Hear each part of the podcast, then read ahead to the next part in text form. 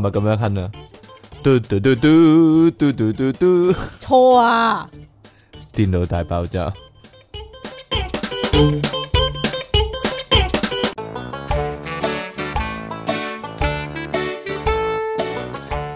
歡迎翻嚟新一集嘅電腦大爆炸，繼續有出體 king 同埋苦悶人類嘅救世主即其兩神啊！係咪驚我捋一捋 咧？跣一跣胎咁，但係冇事，修正翻呢啲叫係做嘛係啊。好啦，咁啊，開始節目之前呢，繼續啊，呼籲大家支持我哋嘅頻道啦，訂閱翻我哋嘅 channel 啦，喺下低留言同讚好啦，同埋呢點樣啊？盡量將我哋嘅節目 share 出去啦。我諗過啦，不如我哋擺街站咯。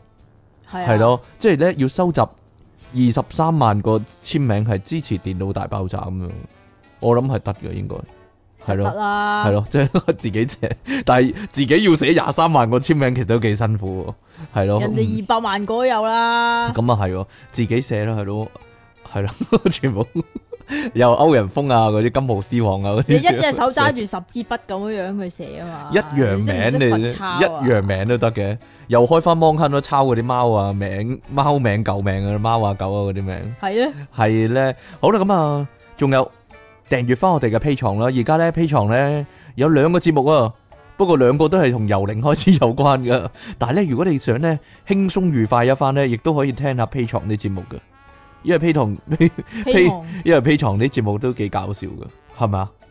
唔知點解啦，但係啦，係有咯你講夾嘢硬咁樣樣夾硬嗯就講好啦，係搞啦。笑啊！係啊，好啦，咁啊，你亦都可以咧，用各種方式咧，大力支持我哋啊，大大力咁樣支持我哋啊。其實咧，今個禮拜我都有都有人咧贊助我哋啊，係咩？係啊係啊，有人贊助咗我二百蚊啊，係咯。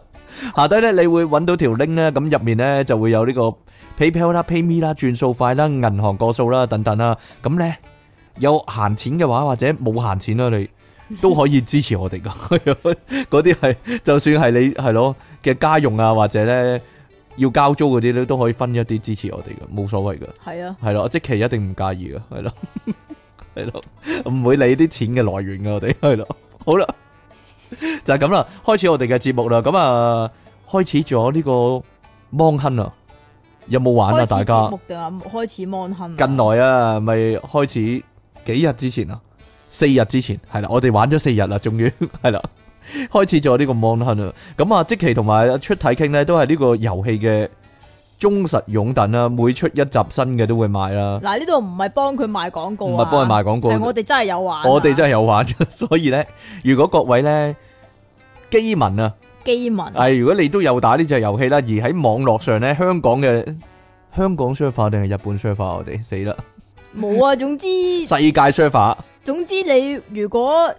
咁啱撞咗入嚟間房咧，有一個叫出體傾嘅話咧，一個叫 Jack Jackie Leon 神寫英文嘅有個白痴，佢唔識打中文咧，因為係呢 咁點咁啊？啊，係咯，嗰個係真係我哋嚟噶，應該網上冇人哋用，冇第二個人用呢個名啊啦，一個出體傾，一個係啩 Jackie 即 Leon 係神，如果一孖咁樣出現嘅話，就一定係啦。但係已經有聽眾同我哋玩過啦，你知唔係知啦啊？，我知啊，係啊， 佢佢叫我 at 佢啊， 嗰個聽眾係咯係，咯係咯，已經玩過啦，係咯，一齊打係啦，咁你就會發覺啦，出體傾嘅技術真係麻麻地， 你就會發覺啊，係咪啊出？嘢傾係一個大劍陽具啊。系啊，我會用大劍嘅。咁各位又會用啲乜嘢嘅武器咧？即其而家用笛啊，中意係啊，诶，中意吹嘢。係啊，幫人吹啊，因為咧，我改咗自己個名咧喺遊戲裏面叫做出體傾嘛。跟住點咧？佢每句對白都會話啊，出體傾終於成為獵人啦，可喜可賀嗰啲咧，係啊我覺得有啲毛管戙嘅咁嘅樣， 佢奇怪，點解佢會識得我嘅咧？咁樣吓，啊有兩個有两个靓女咁樣啊，係啊係咧，一出嚟就係要咯，求同你同我係咯三。滿三批，系唔知道咧，好奇怪呢個遊戲， 依家唔知點解會咁樣。好啦，咁我哋講到呢度啦，關於遊戲嘅嘢，講到呢度啦。我諗我哋會完玩啦，我我谂我哋會玩大約半年啦，四個月至半年啦，係嘛？呢只 game 起碼你咁樣嘅係嘛，限住自己，所以呢呢其實段時間咧，其實可能你一年之後都仲有 DLC 喎。唔知啊，冇咁熱衷啦，唉，唔會日日玩啦，依家日你日真玩。係衰！啊！所以咧，各位聽眾咧，要把握機會，如果你想同要阿上支位噶嘛？同阿即其連線嘅話，嗰只係新 game 嚟噶，到時白痴，又要俾一次錢噶啦，系啦，不係如啦，不如咁啦，點啊？加我哋 P 床，然之后我哋就 send 唔個加 friend 曲俾唔你，加都可以 聲，唔加都可以聲嘅，白痴嘅你都都可以。好稀罕，同你玩，啊又唔見你技術好好咁樣喎。我幫你吹喎。係啊係啊，啊係啊係啊係啊。唔好爽咩？好啦，今日開始我哋嘅爆炸新聞報導啦，呢個環宇掠影啊，得啦嘛，係啊。咦，你咁話咧吹 B B 嗰個嘅先唔係嘅啊，唔，係啊呢個先啊。咁咧大家有冇呢個煩惱咧？就係溝唔到女啊，係啦，如果廿七歲都溝唔到女嘅話咧，係啊一個就死咗佢溝嗰個唔啦到女嘅可憐蟲，呢個廿七歲嚟自武冇漢慶人嘅啊！宋永波，宋永波唔知點解開佢名喎，好奇怪喎，佢話因為佢紅咗啦，佢紅咗啊所以唔使遮掩啦。係咁近日咧就喺網上面以括弧大齡青年未沒有沒有像結婚難，沒對象啊，沒對啊，點解你將呢個 對字讀咗做有字咧？我唔知。咁沒梗係配有噶啦，哦，係喎，沒沒無聞咯，沒字配沒咩嚟喎㗎，沒沒無聞係個成語啊，即係形容你啊，你啊，冇乜人識咁解啊，係啦，你啊，好啦，你有個文啊嘛再讀一次啊，佢咧大出咗個大齡青年沒有又嚟啦，沒結婚對象。沒對沒對象象結結婚婚難，難好啦，哎 唔該你，呀，咁咩中文嚟噶？哦嚟啊嚟，我唔 要啊！咁咧就發咗呢篇文，咁啊文裏边咧嗰個自我介紹就咁寫噶，大能對象，點啊？大能青年，喂，大齡青年嘅大青年係咯，得啦嘛，係啊。咁咧介紹裏边咧就咁寫嘅，我叫陳大文，唔係我叫宋榮波，啊今年廿七歲，歲，身高一七四公分，武漢本地人，本科畢業，去上海工作三年了，存了大概廿五萬人民幣。廿五萬人仔啊有，今年想回武漢工作，想結婚，又沒人和我介紹對象，家裏也着急，我也努力在找，好難哦。求政府給我分配一個吧。家裏有一套新裝修的房子，點樣家點解屋企裏邊會仲有一個新裝修嘅房嘅？ 我諗佢即係意思係有間新嘅屋啊，新裝修嘅屋啊，定還是佢唔係嗰一個間房係一間屋啊，房子即係一間屋啊，一間房就一間房，但係一間房子係一間屋咁解啊點，解嘅？中文係咁講啦，係啊，即係唔係佢嗰間屋嗰度有一間房係新裝修咁解係佢直頭有間新屋，啊？係直頭有間屋係新裝修，係啊，唉，中文真係好難啊！係中文好難啊，要讀中文仲難啊，對即期嚟講係係啊咯。都系俾翻英文我嗰、個。咁啊希望揾一個善良嘅女孩咁喎。佢唔係揾你喎，唔係啊，係咯，你都唔係一個善良嘅女 孩，少得廿五萬收皮啊叫 你佢。係一個你係一個邪惡嘅女係孩，啊係啊係啊。係咁咯。呢篇留言咧就經過新唔係增佢呢段嘢咧，咩啊我我記得咧，好似咧《風塵三俠》裏面啊，阿係咩鄭丹瑞阿蛋咧嗰講嗰段嘢啊，係咁嘅咩佢咪佢咪要想認真揾女友嘅， 揾哦，溝女嘅， 佢坐喺度講嘛，跟住阿梁家輝話：你我嚟講啦，咁樣嘛，唔係包你得啊，咁樣 唔係啊，大叔講嗰句咩？講咩啊？咪求啊賭神收佢做徒弟嗰係啊嗰段係咯啊 係啊，差唔咦多啊啊嘅。達過啊，係啦。系啊，咁咧呢個留言係經過新州區政府以略帶調皮嘅方式回覆，但系佢冇講點回覆但係佢冇講點回覆喎，要問揾新聞個即期啦。咁佢點調皮冇啊地回覆呢？冇啊，呢個冇寫啊。略帶即期的回覆方式。哎呀，咁呢個宋永波咧就喺網上面咧就一夜爆紅啦。成為搜尋對象，大家搜尋下佢啦。宋永波係啊，大家手淫一番啦吓，啊吓。咁啊，有網友咧就佩服佢嘅勇氣，咁有人啊為政府部門嘅高 EQ 回覆點但讚，係佢冇講點回覆。係啊，又唔講點回喎。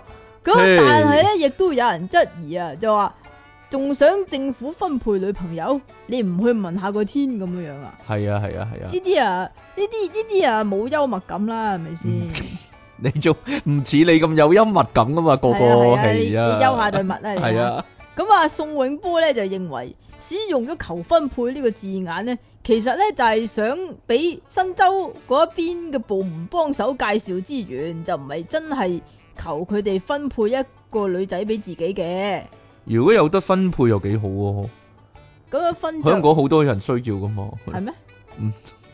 系咯，你去信和框個框咪知咯，你咁嘅你，唔係點啫？唔係 嗰個你啊都係全靠啊信和裏边嗰啲啊，啊點啊？指你去下边買，你先買到個 game 啊。嗰個人係有條女㗎，哦咁㗎佢係拖住條女同我講㗎，你知真係，你所以咧一樣米養百樣人喺信和黑飯咧， 有啲又有女，有啲又冇女咁樣都有嘅，係啦。佢話咧中意揾一個咧善良嘅女仔啫嘛，又冇講高矮肥瘦，又冇講樣衰樣好，但係咩為所之以冇乜善良所謂咧同你相反嗰啲咯。即呢個係點定啊？義要攞我力出 嚟做一個，同即其相反咁樣 咯，即係簡做單做一嚟講個標準咁系樣啦，啊。冇错啦。即其嘅即其係一個極端啦，咁另一邊嗰個就係善良嗰啲咯，係啦，得未啊？得啦，我未講完啊。你講啦，咁咧，佢話只係呼籲相關部門俾好似佢咁樣適婚年齡嘅青年咧，就創建一個互相認識嘅平台、喎。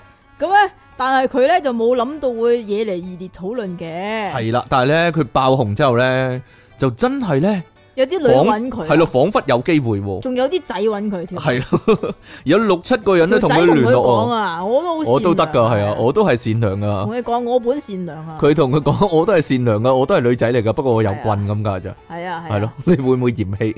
會唔會嫌棄咧？係係咯。啊，係啊，係啊，你繼續啊。都得噶嘛，我覺得點樣啊？點樣啊？哦，喺度呢個啊，我覺得有可能都唔定啊。即係咁樣樣嘅。如果識唔到女嘅話咧，就養個喵啦。養個喵係咯，但係個喵咧又會為你帶嚟一啲帶嚟一奇啲咩啊？嗯怪嘅興趣嘅唔 喎。知道喎。好啦，好多人養貓啊嘛，香港係啦，即係有邊啲人養貓啊？你啦，我啦，有邊人養貓？你冇養我咯冇，咯其實得你冇咯，係啊，得我冇全香港都有養，但係得你冇咯，係咁，咯，但係咧，如果全香港都有得我冇嘅話咧，就得我唔係咁嘅啫。得你唔係咁，關係咩啦事啫？呢度係咁講嘅，好啦，曾經有研究講咧，原來咧啲人啊養貓咧會對個貓咧死心塌地啊，係因為咧原來喵喵身上咧有種叫做弓漿蟲嘅寄生蟲啊 t o s o p a r a s i t 係啦。而感染呢種寄生蟲嘅一個病徵咧，就係咧會不知不覺咧俾個貓吸引喎。而一個研究發現咧，原來弓漿蟲呢樣嘢咧，亦都對大家嘅性行為係有影響嘅。係嘛？係啦。但係我淨係聽過性行為都呢未樣嘢冇行為，但係有興趣得唔得啊？點啊？我冇對手咁個問題係 啊係啊係啊係咯，有呢個興趣係啊係啊冇對手嗰係度啊衰係我啊係唔咯，係啊，我淨係聽過話啊弓漿蟲會搞到你，即係除咗對個貓死心塌地之外啦吓，嚇仲會搞到你污嘢嘅喎。污衊，但係我冇污衊㗎，係你咧。冇咩？好啦，根據二哦零一你六你好似好臭喎，臭臭地嘛，冇乜污衊，好整齊啊一個係人。嘛？係啦，大根臭據啊根據二零一六年一個研究啦，搜集咗咧六千個人士有冇感染過呢個弓漿蟲啦，同埋各自嘅興趣啊、誒嗰啲喜好啊等等數據啦，就發現咧原來弓漿蟲嘅人咧對於更感染弓漿蟲嘅嗯人，佢話喎更加傾向咧被非常規性行為所吸引喎，特別係 BDSM 相關嘅行為喎。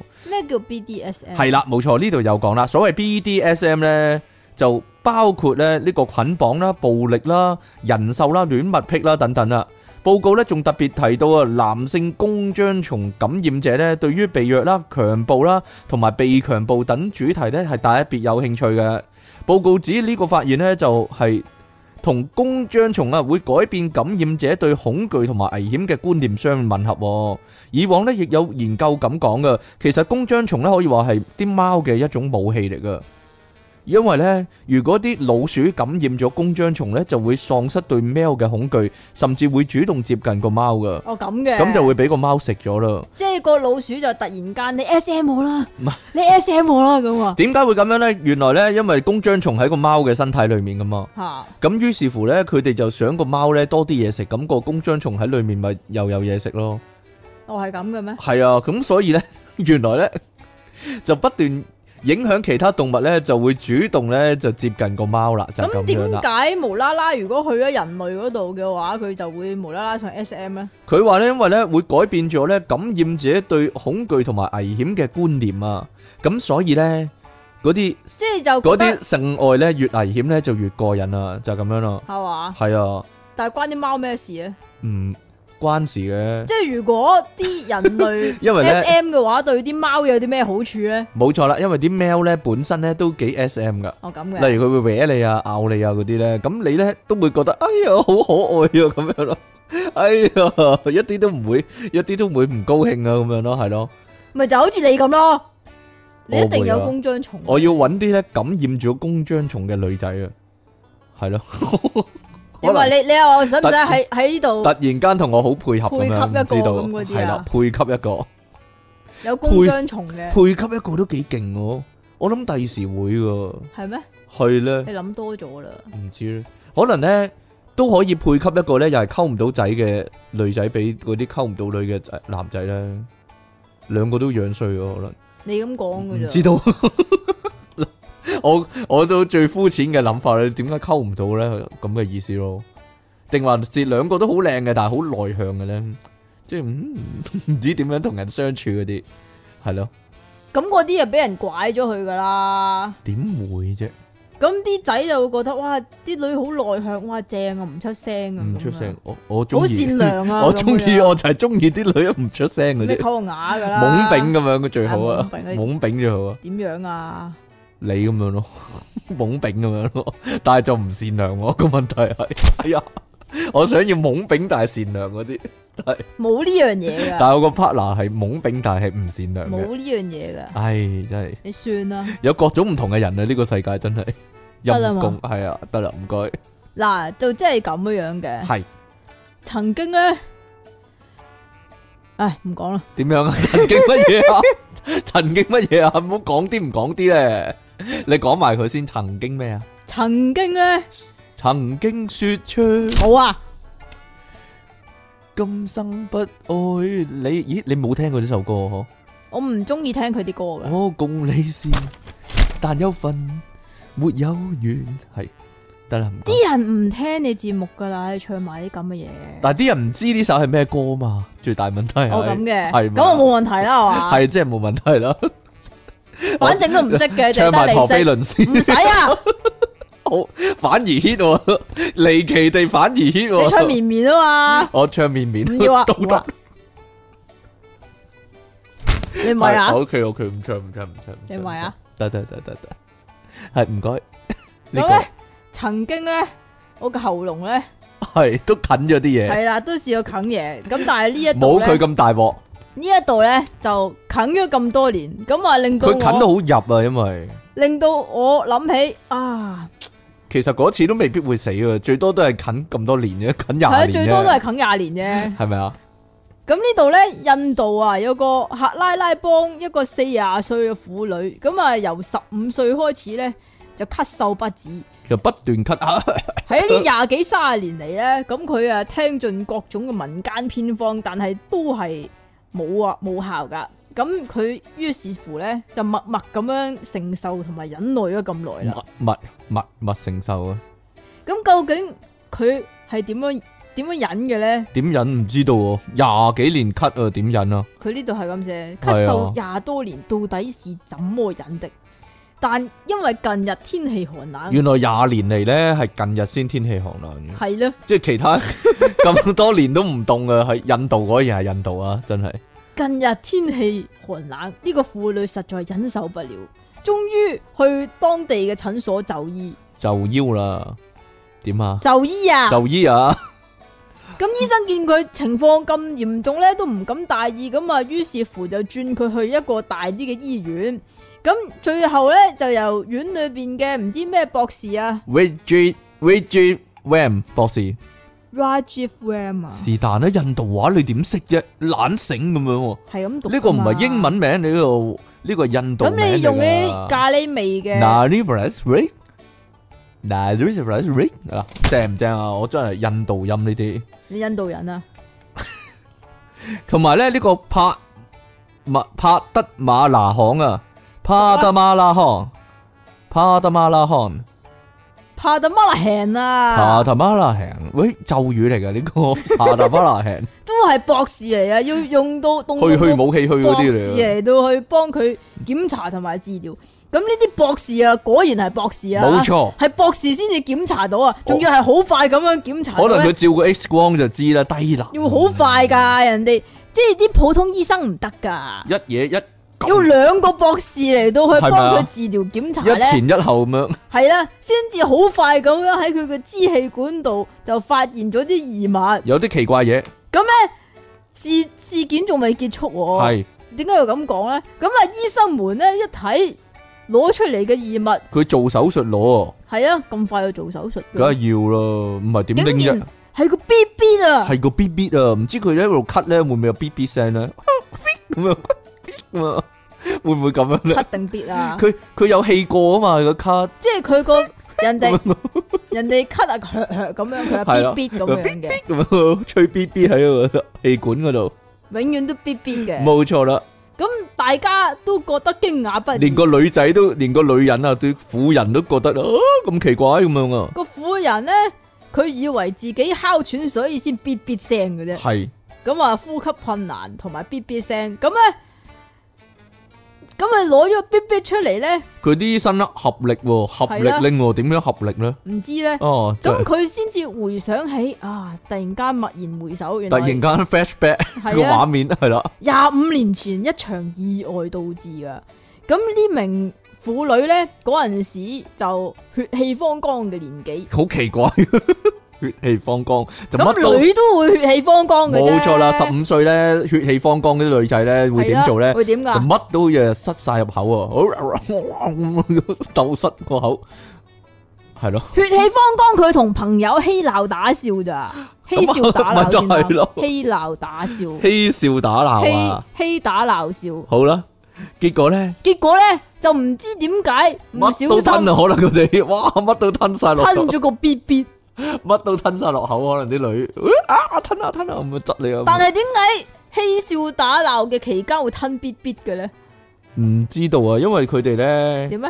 即係中意，誒有冇 你有冇見過 B B 啊？有啊，我冇見過 B B 係咩嚟 B 㗎？ B 啊，唔知啊，佢哋 可能係呢啲暗暗語語係嚟咯，㗎喎。我有個我有個 B B 啊，咁樣聽講要擺入口咁樣，擺入口咯，哦，咁係樣咧，你知啲唔知啲咁，十五歲嗰哦啲係咧，所以咧點解 B B 咧？個啃咗啊，係咧，係啦，做啃咗咩喉做嚨咩要咁入嘅咧？要噶，係噶係啊，入到，B 喉 B 要嚨，擺入咁到入。喉嚨係咯，哦，咁佢擺完入去之後咧，啃咗嘛，隨之而嚟咧就嘅異物感啊，所以就令佢係咁飲水，咁咪希望諗住快啲吞吞咗落去啦。去啊，啊，想當年咧，我都係咁嘅樣啊，你都珍珠即係隨即係你嘔啊嘔唔到啊嘛，啊，即係嘔啊嘔冇冇嘢嘔出嚟啊嘛，係咁我唯係有係吞啊，係咪先？唔係唔係，好彩咋。點啊？珍珠可以溶咗變咗一劈痰咁樣掠翻出嚟嘛，但佢個係可能嗰啲珍珠係只溶喺口唔溶喺手佢個嗰 BB 啲就永只遠溶喺手唔溶喺口係啊應該話，但係佢個 B B 係唔會溶噶嘛，係嘛？所以就一路近咗廿有年啦。冇溶 BB 㗎？溶 B B 唔知咧， 溶係咯，可能你嗰粒珍珠仲喺支氣管嗰度依家，係咯，我都我都咁諗啊。遲啲有冇咳啊？你有冇成日咳啊？冇啊，冇啊，即係冇事啊應該即。係咳唔到出嚟，連連我可能係咳都費事咁樣。好啦，佢諗翻呢件事啊，係啊，佢終於佢都真冇相大白可以話冇意係，識到會卡咗喺個氣管嗰度咁耐嘅，但係冇所謂啦，依家解解決咗呢個問題啊，要佢同咁。多人去幫佢同利昂神一樣咧，可以話係冇事啦。呢呢呢個唔講啊，竟然呢個我先啦。我好想講嗰個喂 冰粒挑戰，點好啦諗啊，我哋講呢個先啦。大家有冇飲咖啡啊？我好近多人咧都有飲咖啡嘅冇習啦，慣㗎。冇錯啦，我都會飲嘅，但係依家唔飲啦，尤其是咧係中意飲咖啡粉嗰啲，冇錯啦。咁飲咖啡會有啲咩效果咧？飲咖啡咧其中一聽個講我哋下嗰個新聞會講喎，係咩？係啊。邊個啊？呢、個飲咖啡，連你啲尿都有咖啡味啊嘛，係咯。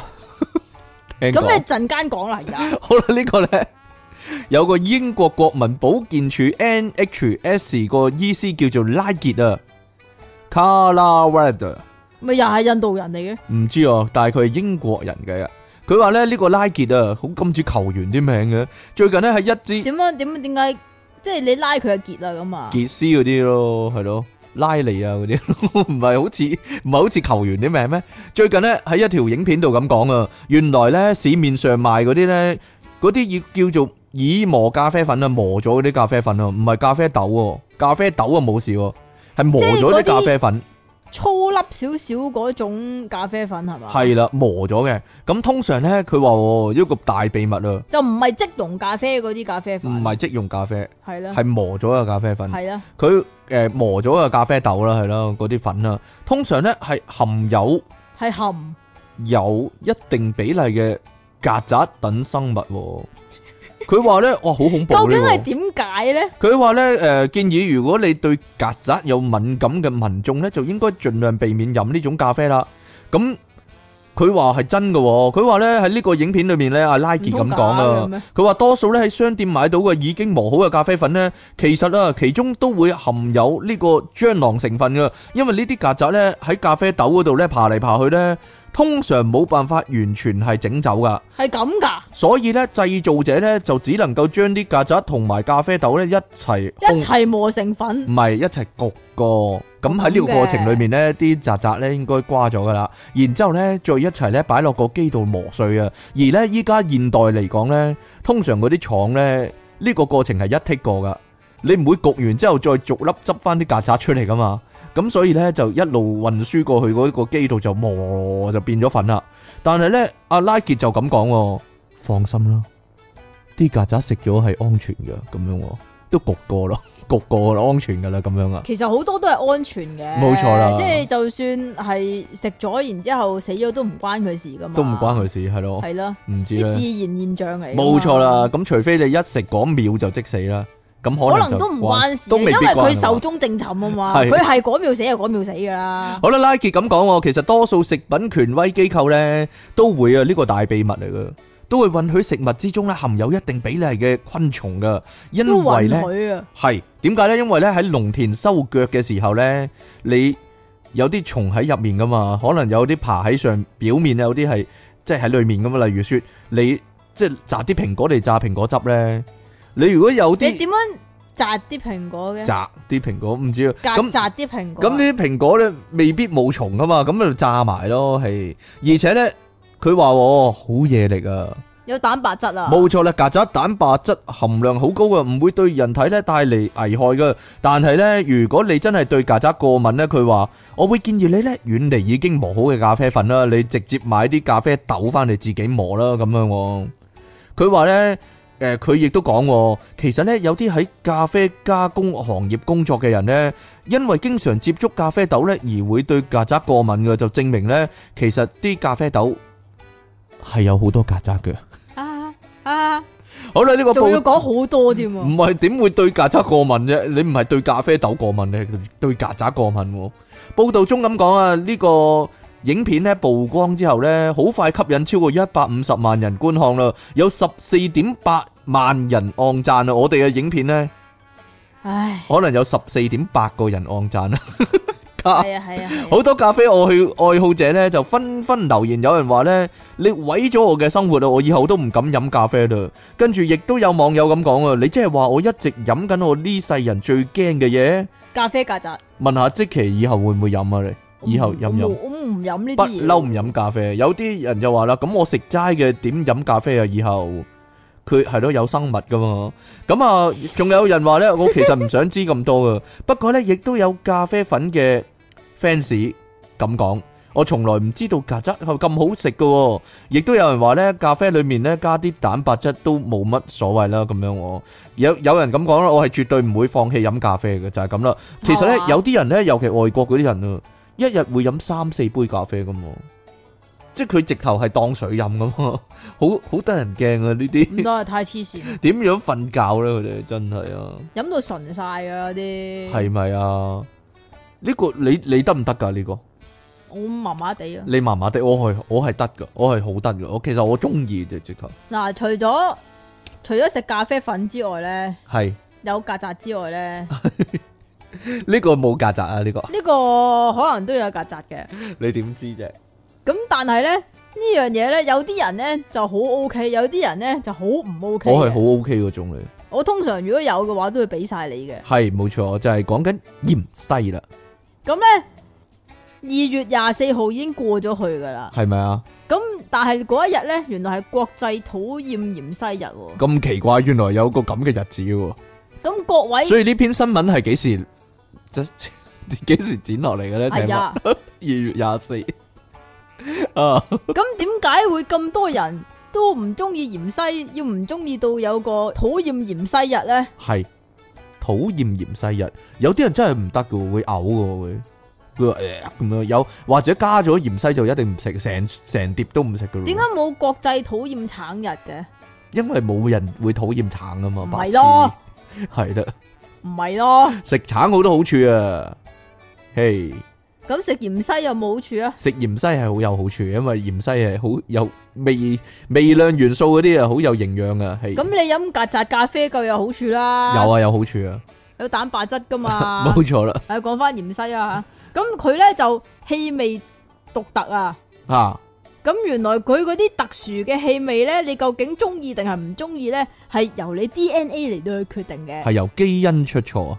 咁研研究咧就話嗰啲芫荽嘅特殊氣味嚟自裏邊嘅全啊，汪明荃啊，甲醛啊，嗰啲啊，全啊，荃全 orange 係啦，得啦嘛。冇錯，咁呢種氣味咧，不僅會影響食慾，仲會連帶影響味覺，而人類對全類氣味嘅感受咧，又同基因有關、喎。咁啊，有一個遺傳學家就為但係佢咗冇講邊個遺傳學家喎，唔開名添啊，咁啊為咗訪問，唔係唔係為咗研究啊，咁所以就訪問咗，為咗訪問所以研究，為咗訪問所以研究都得㗎喎，我覺唉，得啊差唔多啦。係咁咯啊，訪問咗一萬個受訪者，訪問咗幾耐啊？一萬個。一萬個好快啫，然之後就 scan 咗二千個討厭芫荽嘅人嘅基因出嚟，咁樣呢啲學者呢驗咗之後呢，就發現同其他多數人相比，嗰啲討厭芫荽嘅人係 DNA 出錯嘅，因為係 DNA 變異啊，係啦。咁具體嚟講呢，佢哋感受氣味嘅 OR 六 A 二嘅基因同其他人唔同。就就算我咁講，你哋都唔明係咩意思㗎啦，姑且聽下啦，係總之就係 OR 六 A 二啦，係啦，大家依家 check check 自己 OR 六 A 二嘅係啊基因有冇攞唔佢同出啦，嚟睇下係冇點錯啦，啦。擺上台面睇下啦，依家咁啊，嗅覺受體對全類嘅氣味咧就更加敏鋭啊！咁其他人聞起嚟可能唔係好明顯噶，咁但係對於嗰啲 OR 六 A 二有 DNA 出錯嘅人嚟講咧，芫荽嘅味咧其實同番梘差唔多噶。有人認為咧似金屬又或者似蟲咁樣啦，咁尤其是切碎咗之後嗰個味咧就更加濃郁啊！對於呢啲咁嘅人嚟講咧就更加難接受噶。咁喺好多個研究裏邊，啲幾多個研究啊？好多個啦，係啊，又唔你得人啦。講有咁呢啲 OR 六 A 二咁多個啦，咁呢啲討厭芫荽嘅人口比例咧，就大概係十至到二十個 percent 之間。咁東南亞啊，唔係喺東亞啫，冇南噶。東亞嘅比例咧就更加高啊，直逼二十個 percent 嘅。咁歐洲啊相對偏低，咁啊只有十至二十個 percent，或者係都係二十個 percent 唔。係十至二十 percent 有可以十一、十二、十三、十四、十五、十六、十七、十八、十九啊嘛，但係逼近二十咧就即係十九點幾啦嘛，好接近二十啦嘛，係咁嘅咩？係啩？所以咧，東亞嘅人咧就多啲冇喎，南啊，所以南嗰啲人啊食多啲啊，我哋係南咯，唔係嗰啲咩泰我國嗰哋啲啊咩。東南亞咯。好啦，咁啊，佢話咧，其實咧，亦都有學者認為喎係因為你東亞啲人經常會喺啲餸菜哦嗰咁啊度係啊加芫荽嘛，嗰啲你歐美歐美人都唔會。會啦。越南嗰啲啊，系咯，咁喪家啊，所以食得多嗰啲咪討厭得多咯，係簡單嚟講。係咁嘅。咁歐美啲人可能都未食，都點知自己中意定唔中意啫，係咪先？咁香港啲人會唔會食橙食得太多啊？得你一個啫，橙呢樣嘢就好啦。我哋講呢個，邊個啊你睇下個時間，係呢個啊講。你睇下先，啦。冇所謂啦，食橙啊係有好處嘅，原來冇啊，係啦。大家有冇關心呢樣嘢咧？就係自己下低臭定香啊。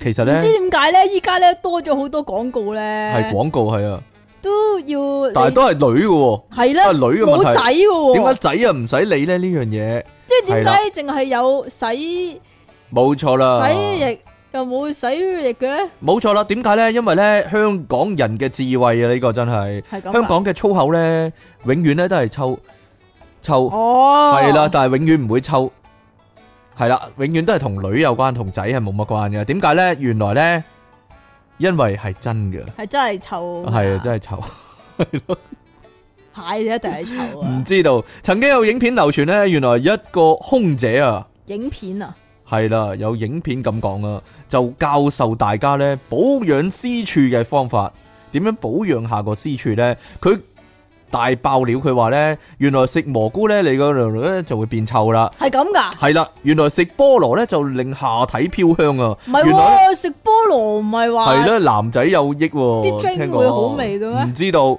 咁有女網友咧就躍躍欲試咧，就結果狂食七狂食七日菠蘿啊！唔知係咪狂食室狂食七日菠蘿，唔知係咪台灣菠蘿咧？但係咧就發現佢下低嘅味道冇改變啊！ 都係咁臭。因為咧嗰、個女仔咧可能佢腰力好啦，所以咧就係啦唔，係啊，唔使 腰力好啊，將個頭將個頭懟落下低嗰度 唔。使懟落去自聞己下都聞到嗰啲啊，唔使懟落去都聞到，係啊。會嘅咩？ 點 解伸長咗啊？你冇睇嗰啲廣告咩？有就黑氣飄出嚟噶嘛？係咪啊？下低仰上嚟啊？係啊，佢話咧，反而下低咧流出一啲咧，好似透明膠水嘅分泌物啊！可唔可以攞嚟做膠水噶？咁嗰啲可以可以愛嚟揭書啊！咁恐怖嘅。好啦，咁究竟食物會唔會影響你下低嘅味道呢？有最靚博士之稱嘅男性泌尿科研究博士許南方一一解答咗啦嗱。佢呢度咁講噶咋？系啦，網上網絡上咧，因為盛傳咧，例如说咧，有好多講法啦，食太多菇類咧，你下低就會臭啊；點解咧？食蘆筍太多咧，男仔嘅精咧就會變臭啊，等等講法啦。對呢件事咧，呢、個許南方博士咧喺頂尖事務所頻道之中咧破除網絡謠言，佢話咧，目前咧仲未有研究指出啊，食菇咧你會臭，但係咧飲食的確會影響你嘅體味嘅。啊咁 Mario 咪好臭？系咧，影響呢個體味啦、汗味啦，亦都包括你私處嘅味道嘅。至於咧蘆筍導致精液變味咧，佢就咁講啊，佢可能親身試過，佢話呢個的確係真嘅，嘛佢有試過。根據佢嘅經驗嚟講，佢話咧因為蘆筍中咧含有硫化物啊，因為咁咧你嘅精液同埋啲尿咧都會有味道噶。就會有硫化物啦。冇錯啦，許南方咧繼續解釋啦。佢話無論男女啊，有啲食物食咗之後呢，的確會令嘅私處啊產生異味嘅。佢舉例有四種喎，包括咧呢個咖喱啦，下體嘅味道呢會有啲怪嘅。咖喱啊，係，啦，冇錯，你成日食噶，因為佢自己親身嘗試，可能嗯有啲怪喎，咁樣 聞下，嗯有啲怪喎，係咯，咁啊，你而唔使自己試噶。再嚟呢就係肉類，尤其紅肉啊，其中呢羊肉呢就會令異味更加明顯啦。我諗呢，其實都好多方法去測試嘅，就係、例如你食完紅肉啦，食完羊肉啦，然之後呢個底褲呢唔好換一日之後呢，再拎翻嚟問下，嗯，好大陣味啊，咁樣啦。咁男仔咁你嘅係唔係都臭啊？如果係咁嘅 話，鬼知你咩？一日喎，大佬。男仔嘅精液呢亦都會變得較酸嘅。佢話嗯係我試過。點啊？許南方博士話：嗯，係啊，我試過比較酸啊。嗯，咁第三呢，就係含咖啡因嘅飲品同埋食煙啦。佢話呢，飲咖啡之後呢，再去屙尿呢，你就會發現有咖啡嘅臭味啊，亦都會 呢加重體味噶。因咁究為竟咖啡係臭定係香啊？好多人都好中意嗰啲冇錯咖啦，啡店嗰啲味，所以呢，有啲女呢，突然間哇好提神喎咁樣啦。好啦，係咁嘅咩？啊因為咁呢，中意食煙同埋飲咖啡嘅人呢，就要留意一番啦。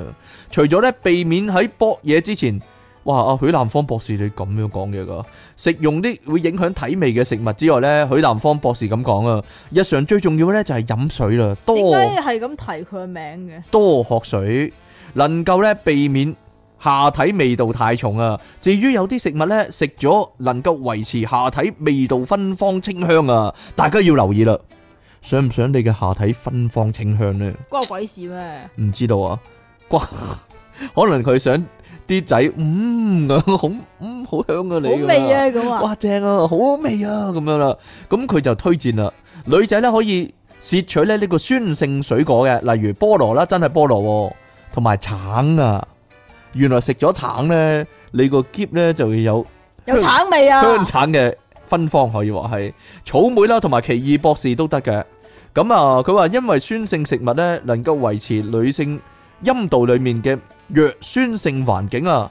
另外咧，例如呢個乳酪啦、yogurt 啦等等咧，乳酪咪即係 yogurt 咯乳酪同 yogurt 係唔同嘅， ，yogurt 咪即係乳酪咯，唔同嘅，唔同嘅，唔同嘅，寫法都唔同啦。係啊係啊 係啊，呢啲咧含有益生菌嘅食物，亦都能夠保護你嘅身體啦，降低泌尿道感染嘅機率嘅。咁益力多咧，益力多都得，納豆都得可能。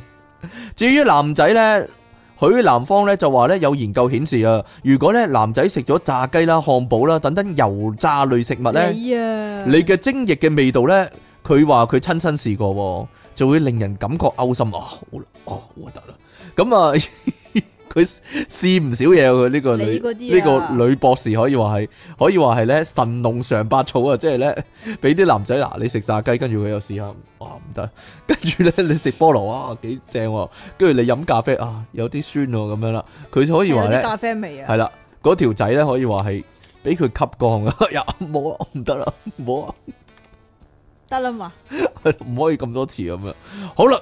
佢條仔係擺喺佢個研究所嗰度系啊，咪啊？系咪啊？ 隨時瞓喺度啊！好啦，佢話咧，诶、點啊？去到邊 啊？佢話咧，而攝取咧纖維含量高嘅水果啦，同埋健康嘅食物咧，伴侶實測之後啊，佢同佢伴侶實測之後啦，就發現咧有齒合留香嘅感覺喎，係嘛？哦係啦，因變為咗榴蓮啊，係咯，唔知咧。刺甲留香，齒甲留香係咯，吞得啦佢話，因為咁咧健康食物咧，同埋咧飲多啲水先至係王道啊！即係你一定要咁樣做啊！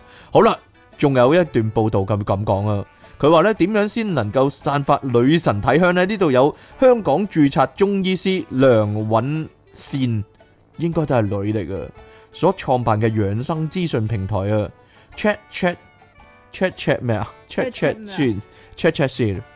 佢話咧曾經用中醫嘅角度嚟到解釋喎，女仔下低異味重啊，哎呀，臭啊！咁啊，佢話咧多數係因為濕熱所引起啊。濕熱啊，你濕熱所以你臭咁樣啦。咁由於咧濕向下流啊，特別容易影響生殖同埋排泄系統嘅，咁以後可以講粗口講得文雅啲啊，係咪啊你？濕熱你濕熱係啦，你蒸濕熱咁係樣啊係啦，蒸濕熱嚟嘅嗰條咁樣啦。好啦，佢話咧唔單止味道重啊，分泌物同埋小便顏色咧亦都偏黃噶，而咧屙嗰啲嘢咧亦都咧黏爛味道重啊。因為咁咧，建議想令自己散發迷人體香嘅網友咧，首要步驟就係唔好俾自己咧嘅身體即濕生熱啊。咁啊，呢個專業咧。咁鹹濕咁點算唔咧？知講咗四大類，食咗咧就會增加難聞體味嘅食物啦。有冇你中意食嘅嘢呢？好多都係你中意食喎，好多中意我中意食，咁點算啊？嗱，首先但係男仔冇所謂啦，點解啊？都係有臭，但係冇臭嗰個咯，係咯。 男仔特別多形容詞啦，係啊係啊，咯但係就唔臭有噶，嘟嘟嘟，但係都唔臭啊。但係女仔得一個形容詞就係係啊好好臭臭啊啊，係咯永遠都臭噶，係咯。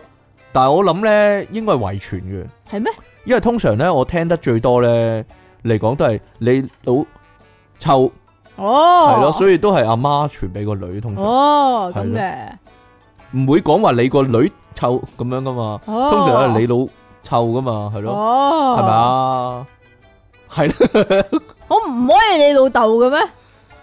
咁啊，通常都係通花常唔柳會嘅，噶嘛，啊，就唔係臭嘅，咪係就係花咯柳為嘅，咗開雞竇係咯，係啦老豆嘅話，哎呀，得啦 嘛係咯，食乜嘢啊？係會臭嘅會臭啊！冇錯啦，食咖喱啊、辣嘢啊、蒜香啊、葱啊，同埋辣芫茜啊，同埋辣椒同埋芫荽啊，係咯，唉，唔得噶芫茜。仲有燥火食物就係温燥啊！係。温燥嘅食物，例如姜啦、羊肉、肉桂、韭菜、人參同埋紅棗。哎呦，日日都落肉桂喎，唉，咁你會一唔會定臭你咧？一定臭嘅，等我打開拉鏈試你下。臭袋啊！ 打開拉鏈聞下， 你唔好打你，打開蚊醬，打開蚊醬啊！又碌 又碌又碌，系啦，好仲啦，有就係你最中意嘅煎炸油膩食物，例如薯條、炸雞同埋烤堅果。烤坚果烤堅果就係咩啊？即即係系係咪？你花生啊硬殼果啦，合桃都得噶啦，但係又話嗰啲係健康食物，嗰啲系有益。噶啦，系咯，唉，真係中醫真係唔得，嗯有益但係臭。嗯，仲有呢個即濕嘅飲品，例如咖啡、奶茶同埋酒。哇！我哋今日講晒嗰啲啊，全部都原來唔食得，原來唔可以食噶，係會令你臭噶。咁如果唔想飄散濃厚重嘅體味嘅話，就不妨攝取呢啲咁嘅去濕清熱嘅食材，例如綠豆、青瓜、西瓜、節瓜同埋苦瓜。即係有幾多個仔都落咗啊！你啲歌咁鬼涼 咧，咁鬼涼啦， 涼涼死咧，寒涼嘢咧，直頭即係唔想臭就冇仔係咯，冇仔生。咁仲有啲去濕食品嘅，例如扁豆、伊眉豆、白扁豆、茯苓、薏米、粟米酥、赤小豆同埋淮山。啊呢係啲又正常嘅有益啊喎，呢啲好薏米似呢啲百搭噶嘛，好多湯嗰啲都有啊。咪就係咧，係咧，食多啲呢啲啦。如果你想有個香嘅話，係啦，香乜嘢啊？香香飄飄。 香正嘢，香東南北係啦。好 啦，今日咧我哋去到呢度啦，我哋講嘅所有資料咧，大家都要係人哋講嘅，大家就唔要關我哋留意事下，啊大家要留意下，對你對你嘅緣分咧，肯定啊，呢啲好通常有幫助吓。都係喺台灣嘅網嗰度唔揾出知，嚟。我覺得其實尤其係着裙嗰啲女仔，特別要留意，係咯，着褲嗰啲好啲。係咩？系 啦，唔知道咧，密密實實係啦，即係着褲嗰唔會泄啲漏冚一冚可唔會以，泄漏出嚟。着係裙啦嗰啲又好難講啦。冇錯啦但，係如果佢着裙之餘，佢有着打底褲咧，可能好啲，但係噏住好熱噶嘛，都係唔得嘅。所以唔知道啊，係咯，一除佢打底褲，哇， 自己都暈低，真係唔好講笑。你講嘅咋？好啦，咁我哋講到呢度啦，專係講埋啲衰嘢咧，阿即奇咧就最醒神啦，真嗯係。你係啦啊，我哋下次再講埋嗰個啦，嗰個我講，有粒冰嗰個 你講變態。下次，下次，我哋今期係咪講呢個新聞大串燒啊？請問？吓係咁我等嘅咩？咗好我耐，冇準 備我喎，等咗好耐，你準備下啦，下個禮拜係好啦。咁我哋今日去到呢度啊，咁啊，希望咧各位度過一個愉快啊嘅復活節啦，係咯唔，臭嘅。日日打芒亨嘅復活節啦，應該係好啦。嗯啊，下次再見啦，拜拜。繼續喺電腦大爆炸，繼續有出體傾同埋虎門人類嘅救世主即其利昂神啊！繼續呢，我哋呢個長壽嘅網台節目，十年做咗係咯，好長壽啊！但係你咁長壽嚟講，你連個咪都未整好啊，開始咧，但係會你咪對正個咪嘛，你咪我弱智我啊！對正咪得咯。 好啦，正式開始節目之前呢，呼籲大家呢繼續支持我哋啊！咁啊，你可以訂閱翻我哋嘅頻道啦，喺下低留言同讚好啦，同埋呢撳翻個鐘仔揀全部啊！咁我哋呢有乜醫喐呢？有啲咩新節目呢？ 你就會聽到啦。可以有就係咁啊啦咩意欲㗎？有咩意欲好難講喎呢啲呢個 呢個時代係咪先？你講嘢嘅話咧，可能咧會會點㗎有好大嘅危險啊！例如係啊例如咬親嘴唇啊，之類咬親條脷係啊啊嗰啲係咯，係啊，係咯，咬親口入面嗰啲肉啊嗰啲啦，係咯，好多唔同嘅危險啊！你講嘢嘅話咬斷隻牙啊嗰啲係啦，，冇錯啦。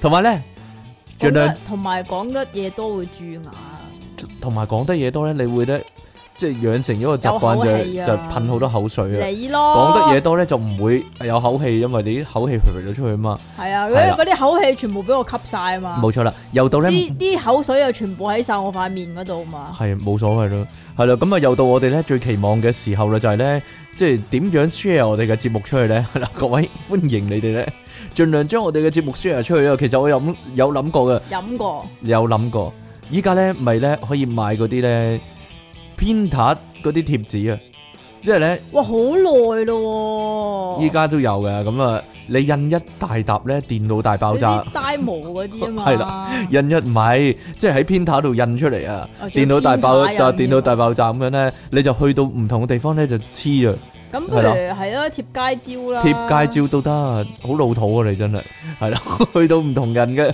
門口啊、牆壁嗰度咧，唔准貼街招嗰啲地方嘅，OK，你整就咩貼。嘛？咩咩整整水喉啊嘛，你可以打呢個電話或者上 YouTube 啊嘛以前咧咪會咁嘅，成辣咧都有嗰啲海報嘅，嗰啲咧好衰噶，佢哋會咧特登揼爛個海報咧先至貼噶，費事啲人拎翻屋企啊！你你你記唔記得呢個時代啊？我知。係咯，所以咧，我哋電腦大爆炸咧就影阿積淇嘅大頭咧然。後我揼爛佢寫住電腦嘛，大爆炸係咯，揼爛佢兩隻眼咁揼穿佢咁樣，係啦，挖開佢個口 啊嘛。冇錯啦，呢、個正常做法就 O K 噶啦，就係咁啦。咁啊咧你可以咧訂閱翻我哋嘅 P 床啦，係啦，咁啊俾啲錢我哋仔啦，簡單嚟講就係、係啊係啦啦，，同埋咧可以聽到咧我哋獨家嘅內容啦。咁啊，如果唔係咧，我哋都好難繼續支持落去啦。你睇下即其成個人，成個支持唔到嘅樣嘅一個係咯，點啊？吓唔知道點喎。 係啦，咁仲可以咧，如果你覺得唔夠啊，我要俾多啲啊，你哋太好啦咁樣啦，你就可以咧參考下低嘅 link 啊，你就會揾到咧好多唔同嘅方法可以實質支持我哋啊。呢個 PayPal 啦、PayMe 啦、轉數快啦，同埋即其利昂神專用嘅銀行個數啦，等等啦，係啦，就係、咁樣啦。好啦，咁點解你唔整你嗰個咧？我想整我嗰、個，但係全部都去晒我嗰度咯，費事咯。係咯，你冇 PayPal 同 PayMe 啊嘛，因為唔係你冇 PayMe 同埋轉數快啊嘛，因為係啊，係。咯。好啦，咁我哋咧正式開始我哋嘅節目啦。大家咁去咗我嗰度，咪要分俾你。去咗我嗰度要分，唔係去咗我嗰度我都有分俾你，因為 冇所謂啦。係啦，近排我係收到十蚊啊！又收到十蚊啊！你係值得呢個價咯，我覺 得。我覺得咧，其實咧收到個主持啊，收到幾多咧，其實你真係衰啊！雖然我哋會分翻啦，十蚊都係一個支持啊，係啊鼓勵，但係咧其實咧就係衡量嗰啲聽眾你啲 get 啊值幾多錢啊。係嘛係我收親五百蚊、兩百蚊嗰啲，你收十蚊、五蚊嗰啲，係嘛，係咯，就我覺得係啱嘅。咁得啦，啱噶， 佢哋俾個你收佢晒哋啦，佢哋定個價係啱噶，真係你你啲 get 的確係值十蚊五蚊嗰啲係咯，一蚊都收過啊嘛， 一個銅板咁樣嗰啲啊，冇錯啦，掟落嚟俾你啊，就係咁。啊係啊，好啦，唔該。如果咧即期喺街頭咧搞笑嘅話咧，大概都係咁樣啦，嘛收到係咯即，係有個吉他盒咁樣擺喺度，有個吉他，你有支咪喺度咯，講下啲係咯。誒，各位知唔知點解啲人要食挪威三文哎魚啊？咁樣呀，淨係得呢因為個佢，哋要攞威啊，同埋咧，知唔知點解咧？啲人會睇魯迅嘅書啊，因為佢哋啊魯迅都未生埋啊，咁樣啲人就話係魯迅都未生埋啊！好好笑啊， 咁樣俾十蚊你咯，係啦，大概個情況我咁你嗰啲想呢像中就係咁，啲人真係哇， 五百蚊飛我都買嚟睇啊，咁樣，通常就係咁樣啦，冇辦法。你繼續啊，好啦，實力嘅問題呢、個。 好啦，今日咧我哋咧冇題目俾大家咧，你哋知道啊，領嘢啦，就係、呢個新聞大串燒啦。係啊，有人又偷懶，我唔係偷懶啊，好舒適嘅一個禮拜我過咗。 好啦，呢家咧咪咧成日講因為嘅，你要打機啊嘛，我要打機，你啲要嘢留打，翻俾我做啊，你要打機啊！ 我唔係啊，講真啦，呢個講少少題外話啦，我哋嘅傳統其實咧。唔同，係啊，我討厭即期咧，絕大多數原因咧就係因為咧，我哋開始打嗰個網恨，由好耐以前已經係咁噶啦。點啊？個情況咧就係咧，你繼續啊即係啦，咧你會向講啊，會向你求助，你幫我打咁喎。然之後咧打五鋪啊、六鋪啊，然之後咧佢話我攞到我想要嘅嘢啦，我哋打第二隻咯。我我未攞到喎，唔得啊！你咁樣太慢啦，我哋要升上去嘛咁樣。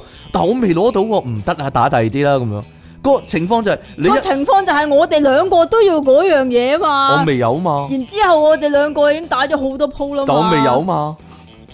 個問題咁你未有係你人品嘅問題啫。個問題就係咁，你你一 online 佢就會同你玩，而你一同佢玩咧，阿即奇就要玩佢嗰啲，我邊度玩我嗰啲佢啫？唔可以玩你嗰啲，你想玩嗰啲佢佢唔俾你玩，然之後一定要玩即奇想玩嗰啲啊，咁有人一鋪啊嘛。冇一樣一鋪啊，但係確實咁你都用咗咁多鋪啦，咁多鋪都係嗰樣嗱，嘢。唉真係，所以咧你哋覺得你唉，一鋪已經攞咗三塊翼輪啦 當絕對咧，你同即奇做朋友咧，唔係一個好嘅感受啊，真係講真，係你一鋪攞三塊翼輪啊。啊係啊係啊係啊，好啦，我唔好每。鋪都係執丁先有啊嗯唔嘅。好講呢啲啦，都係，哎呀，即係啲傷感情真啊係，打機傷感情。 好啦，而家咧咪成日講咧呢個政治正確嘅，尤其美國啊，咁樣咧搞到咧好多美國嘅嘢咧都變成咧不知所謂，可以話係你講嘅咋啦。係啊唔嘛。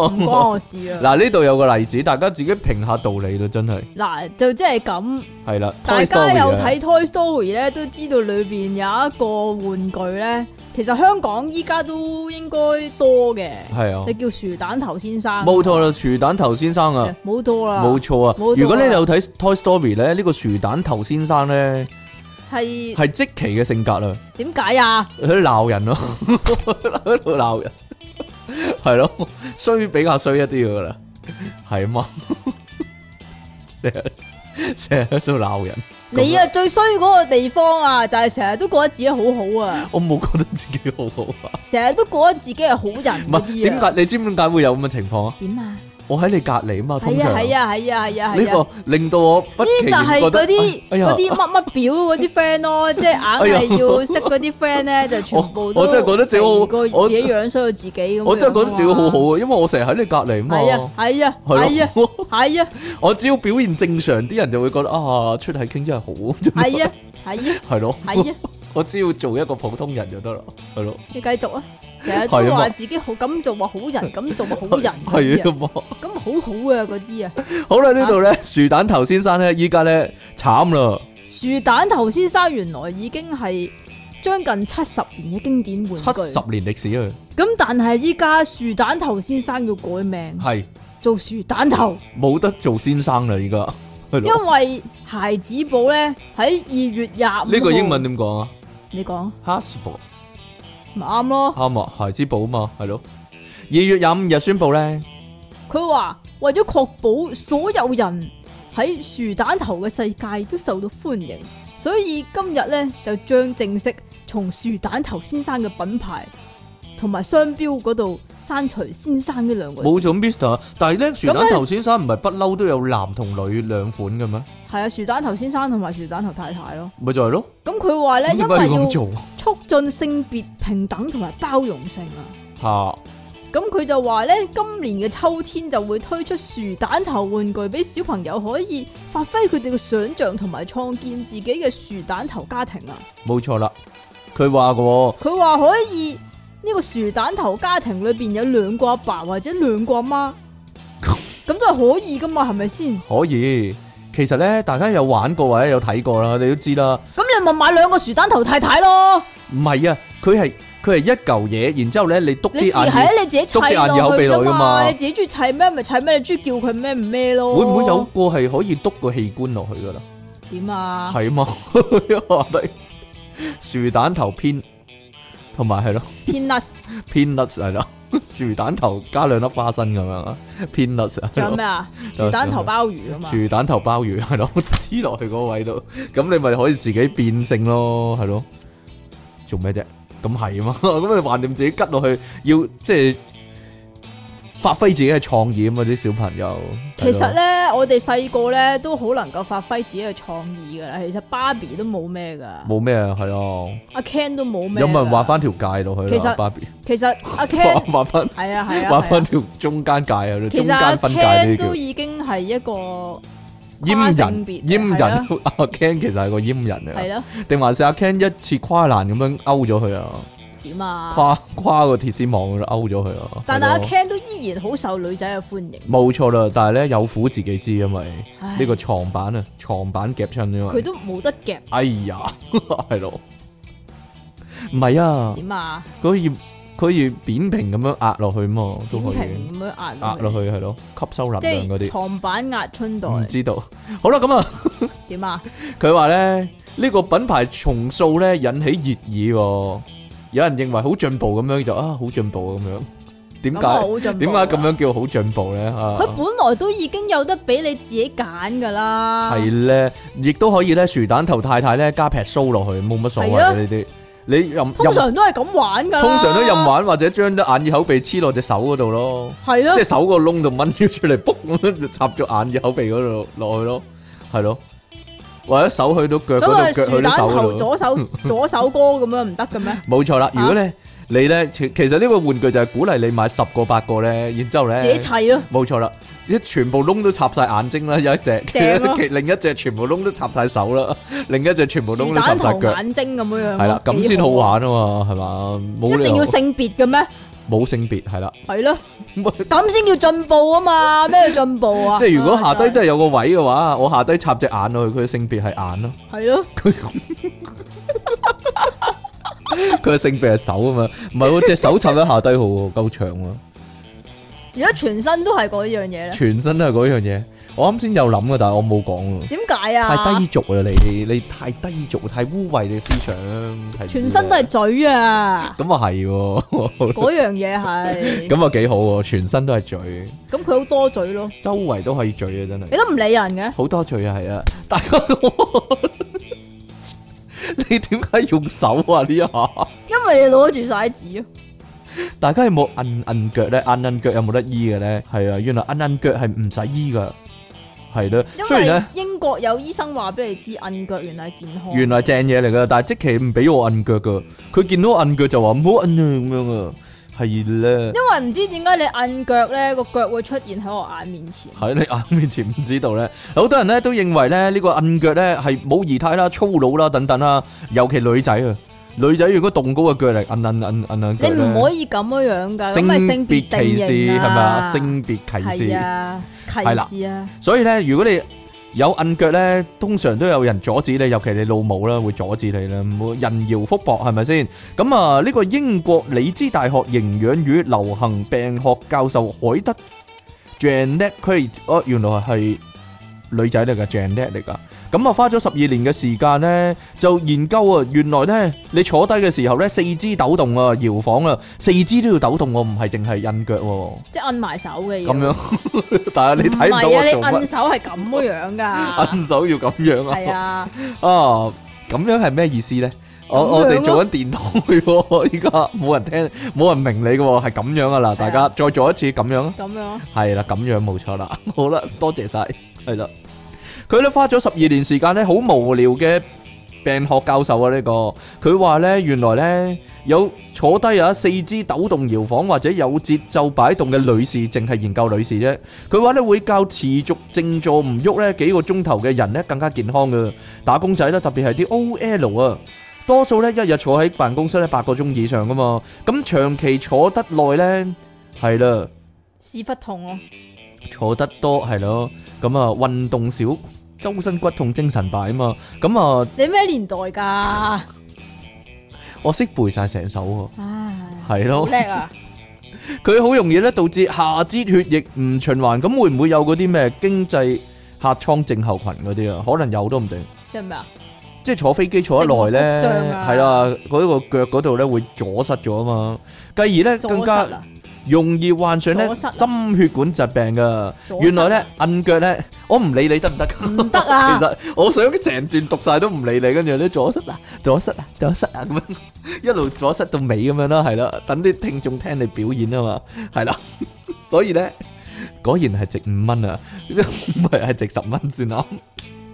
摁你腳啊呢值五蚊啊！係啊，摁腳咧其實係一個咧，佢咁講喎，反覆掂腳尖同埋小腿反覆收縮嘅動作，大家依家跟住做啊，反覆趌腳尖啦，同埋咧反覆收縮小腿，嗱，冇錯啦，做得啱啊，所以咧喺坐得耐咧，摁摁腳咧算係一種運動，可以幫助你嘅腿部啊血流穩定啊，而由心理學嚟講咧，摁腳啊。亦都可以舒解壓力啦、緊張啦同埋焦慮感嘅。如果咧你有緊張啦、有壓力同埋焦慮感咧，而家咧就就好即摁刻下啦。摁腳啦，係啦，摁可唔摁可以摁摁摁摁摁下其摁他地方㗎？摁其他地方都得，不過咧摁腳係最好嘅，摁手嘛，你話要唔係啊，係點啊？仲有其他好多地方可以摁。冇錯，唔係啊，有陣時咧有人會摁頭噶，點樣摁頭？ 你摁頭啊？摁頭係啦，個頭咧掂住某個位咧，然之後摁摁摁摁摁摁摁哦摁，係啦，就係咁樣啦。咁不如試下摁嘴啊！摁嘴都得，但係最好揾另一個人同你一齊摁嘴啊！哦，好啦，密蘇里哥倫比亞大學助理教授有第二個人啊 j a m i e Padilla，佢揾嚟咧，因為哥倫比亞嗰啲名咧係咁得啦，樣你唔使解釋㗎啦。揾咗十一對年輕男女，十一對即係廿二個人啦，做測試啊，發現咧三個鐘頭之內咧，年輕男女喎，三個鐘頭淨係摁腳啊！咁啊，應該摁下摁第二其他啲嘢啊啦，嘛係咯。佢咧要咁樣做個動作就係咧，佢要一隻腳摁，一隻腳唔摁啊，係啦。佢話一隻腳摁，一隻腳唔摁，鴛鴦腳。佢話咧有摁嗰隻腳咧血流量上升啊，而冇摁嗰隻腳咧血流量下降啊，所以咧嗰個人咧就一半 一半好活躍，一半咧就好靜態咁樣啦。其實唔應該咁嘅樣嘅喎。點樣啊？咁如果係咁講嘅話，咪即係其實你有摁嗰只腳，扯晒冇摁嗰只腳咯。哦，結果咧就得出啦，原來有摁腳嗰個咧，嗰、個位啊，就能夠促進下肢血液循環，軟化血管壁，對抗咧你長期淨係坐喺度咧嘅健康問題啊，軟化血管壁好似好恐怖。軟化血管壁係啦。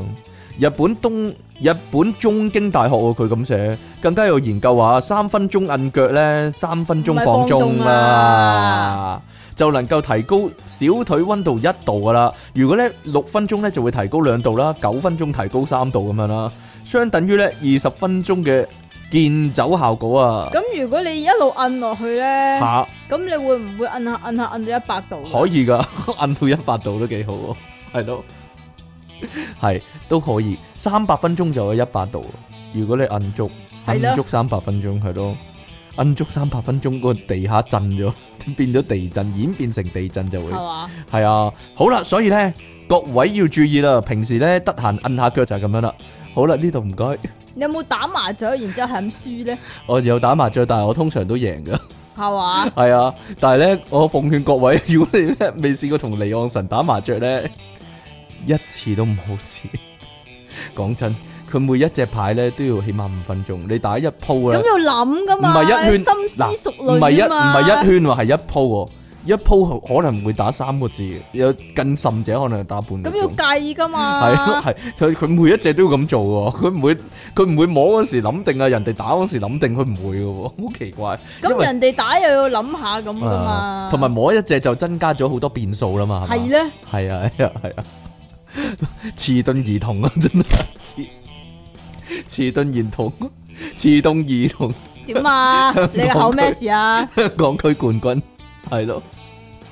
好啦，唔該，原來如果你打麻雀係咁輸嘅話，醫生會話俾你知係有原因噶，原來係病嚟噶，你有病啊！醫生就會同你講，你就嚟死啦！恐怖醫學啊，呢、個咁有個台灣嘅男人平時身體都好健康噶，係不過有一次同親朋戚友打牌嘅時候呢，明明自窩自窩添，明明自摸嘅喎，但係就食唔出，食唔出啊！原來咧病魔已經喺一旁咧暗暗窺視住佢啦，咁如果自摸都食唔出呢，就係應該係應該死咗佢啦。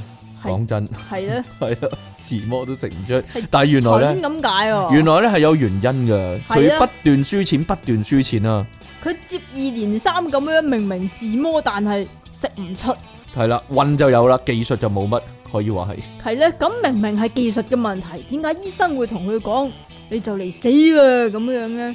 佢自己都感覺到奇怪之餘呢，咁最近亦都開始覺得成日都頭痛啊。係咁然之後呢，就去醫院嗰度同醫生講啦，唉，近排成日都頭痛啊。然之後打麻雀呢，又自摸，但係又食唔出喎。係咪北野武嗰啲派嚟嗰啲醫生先？其他普通醫生唔得噶喎，係咧？係啦，佢要咁呢專個家呢，恐怖醫學嘅專家先係啊，得，呢個係恐怖專家醫生嚟噶。係咁個醫生咧就同佢講啊，原來佢患嘅係第四期膠質冇細胞瘤啊，冇冇細胞冇細胞噶，冇啊阿媽咁冇啊，阿媽我知啊，係咯，你就嚟死啦咁樣啊，個醫生同佢講。係啊，第四期啊，咁啊喺一年半間經歷多種嘅治療方法，唉，依然不敵病魔過世。哎呀，究竟點解打牌自摸食唔出係一種病呢？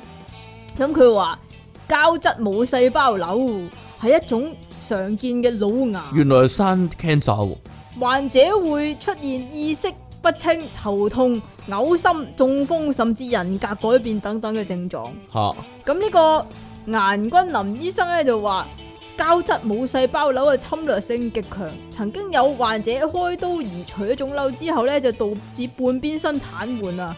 咁啊，一定要長期依靠拐杖先行得啊。係咪啊？所以咧，如果大咧，家要記住呢個膠質冇細胞瘤啊！冇錯啦如果你打牌食唔出嘅話，打牌食唔出啦，有同埋頭痛咧，嘅話，有冇人格改變嗰啲啊？嚇係咯，即係如果即期突然間變咗好人嗰啲咧，咁就點要樣小心啊係啦。但係依家咧，暫時睇，嗯， 保持一貫水準應該冇問題嘅，就係、咁樣啦。好啦，呢度即呢係，冇細胞瘤啦，咁就冇細胞瘤啦，係啦，亦都冇膠質啦，亦都 好啦。大家會唔會進唔行理人冇嘅，啊膠質？你有膠質喎，但係係但係你個人有膠質啊嘛，你啲成個膠人你啊，係啦。大家有冇諗過去進行呢一個挑戰呢？啊，你唔好教教壞人呢度膠講啊！呢度講嗰啲挑戰，全部都唔鼓吹大家做噶，但係可能真係得喎，我覺係得嘛言之成理你呢個黐線嘅你，係啦嗱，各位但係你做唔到咯，我做唔到你啊，啲細都做唔到，後面咯係嘛？你啊你你原來中 意嘅咁得我唔啦，中意，但係咁得啦，係啦，大家咧以前啊，咪興嗰排嘅冰桶挑戰嘅，倒啲冰落去個頭度嘅，啊，點解大家咁中意玩冰嘅？玩冰係啦，原來玩冰係正嘢嚟嘅，係啊，係啦，唔係啊，但係之前咧冰桶挑戰都有人話咧唔好立亂整啊嘛，你會會中風啊嘛，會突然間你温度下降太快，呢度咧又有一個新嘅挑戰啊，係專貨女性嘅，好多女仔咧原來依家咧有呢個冰塊挑戰喎，ice cube。challenge 啊。咁好多女仔咧，原來咁樣喎，中意將冰塊擺入自己個 gap 嗰度啊擺入係個箧嗰喎，度，擺入個 gap 嗰度，係啦。然之後拍低自己嘅反應啊， 打冷震咁樣啊，拍低咩？咩意思啊？ 有咩反真係應？啊？咁啊，只見咧佢哋嘅表情咧，隨住手中嘅冰塊消失之後咧，變得越嚟越詭異啊！兩隻眼掘實啦，眉毛或者咧挑起或者咧收緊啦，有啲咧仲甚至發出尖叫聲，有冇呻吟聲啊？咁樣啊，尖叫啊！尖叫啊！你諗太多啦，好啦，原來咧呢個外媒報道啊，呢啲女性咧聲稱我將冰塊塞入個 gap 嗰度嘅行為咧，等同於進行咗一次冷凍治療啊！佢哋認為咧冰塊嘅低温咧冷啊可以凍之手呢 friend 係啦，，可以誒咁我雪凍隻手可唔可以幫下啲女性咧？咁啊你試下或者雪凍第二度幫下女性啦你。雪凍即係雪到佢硬咗係嘛？手嗰啲係 唔知啦。佢哋認為咧，冰塊嘅低温咧可以幫助刺激陰道肌肉啊，進而咧達成縮陰功嘅效果。即係三機 friend 啊啦，收音機啲 friend 冇錯啦。咁啊，而且咧呢個行為咧，亦都能夠協助咧嗰啲生椰菜花嘅患者咧去除呢個毒油喎。係咁嘅咩？佢透露咗自己秘密啦，啲女仔。 另外咧，冰塊帶嚟嘅刺激感咧，亦都能夠咧令佢哋啊緩解抑鬱同埋焦慮。有冇有抑鬱同埋焦慮嘅冇啊人咧？呢度冇啊，係啦，好多女仔咧唔信呢啲咧冇科學根據嘅聲明之後咧，竟然瘋狂挑戰啊，紛紛咧練起呢個縮陰功啊，就係、咁樣啦。咁啊，大家有冇興趣試試咧？但係嗯唔會有咧，咯，原來咧唔係幾好噶。呢度婦科醫師林肯啊。林肯啊， Jennifer Lincoln 啊，佢咁講喎，原來咧將粒冰咧擺入個 gap 度嘅行為咧，就好似小朋友啊用條脷舐冰柱一樣係危險噶。當你個 gap 嘅肌肉同埋低温嘅冰塊接觸嘅時候咧，嗰、個温差可能導致咧冰塊黐住個 gap 啊。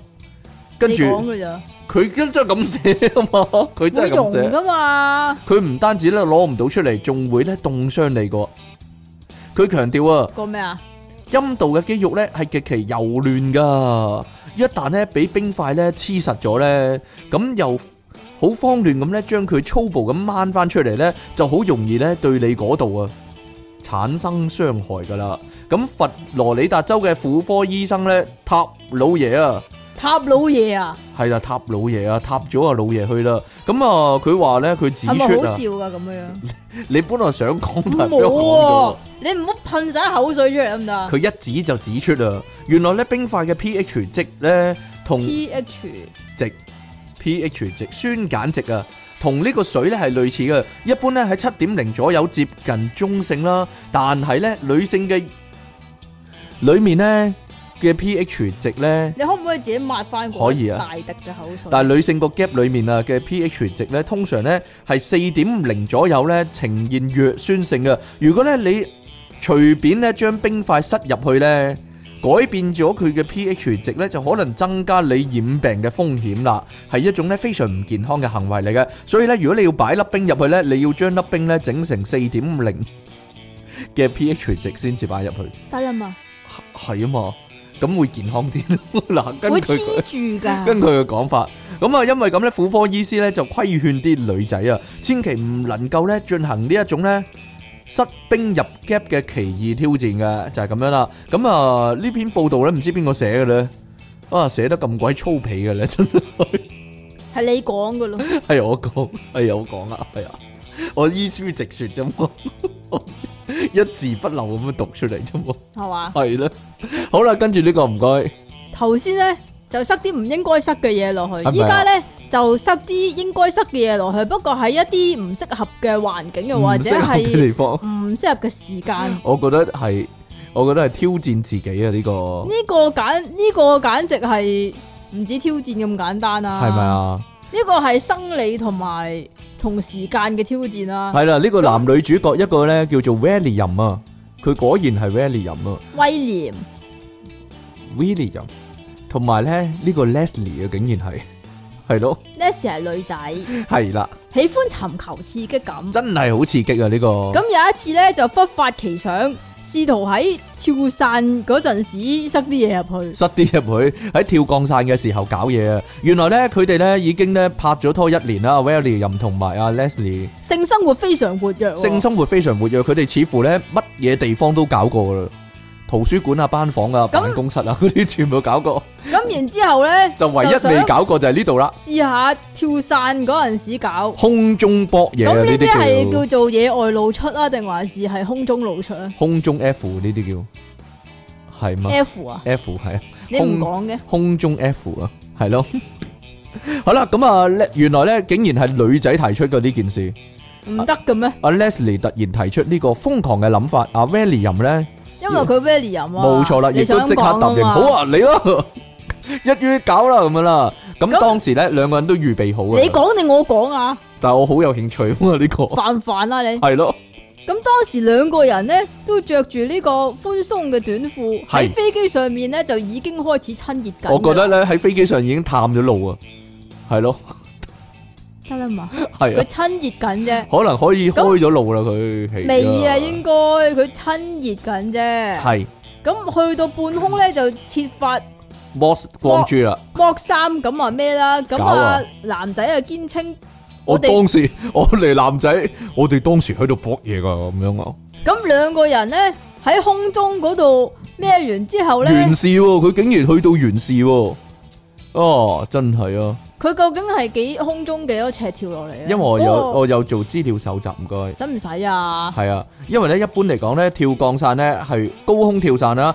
係會去到三千米嘅高空噶。咁有诶啲，可以高啲噶嘛？飛機去到三千米高空咧，大約需要二十分鐘啦。而咧跳嘅時候咧，跳嘅時候好快㗎嘛。冇錯，你大約係三十五至四十五秒嘅自由落體時間咧，你就需要咧係喺一千五百米嘅高度咧就要開開打開傘個降傘噶啦。所以咧呢、個呢兩個男女咧可以完事咧，阿 Will William 咧好明顯啊，佢幾比較快槍手快啊嘛速，比 較三十五至四十五秒喎。佢可能再高啲跳咧唔，知喎，條女條女完咗噶啦，快開打開個降落傘啦，未乜有感覺啊，冇乜冇乜感覺，冇乜 feel。但係咧有一樣嘢啊，喐兩下咁三即十五係秒如果如哦果你有跳過降傘，又或者係你有睇過人哋跳降傘啲片嘅話咧，你會見到佢哋跳嗰陣時，佢哋嗰啲嘴唇啊，又或者佢塊面嗰啲皮膚喐下喐下咧，咁樣，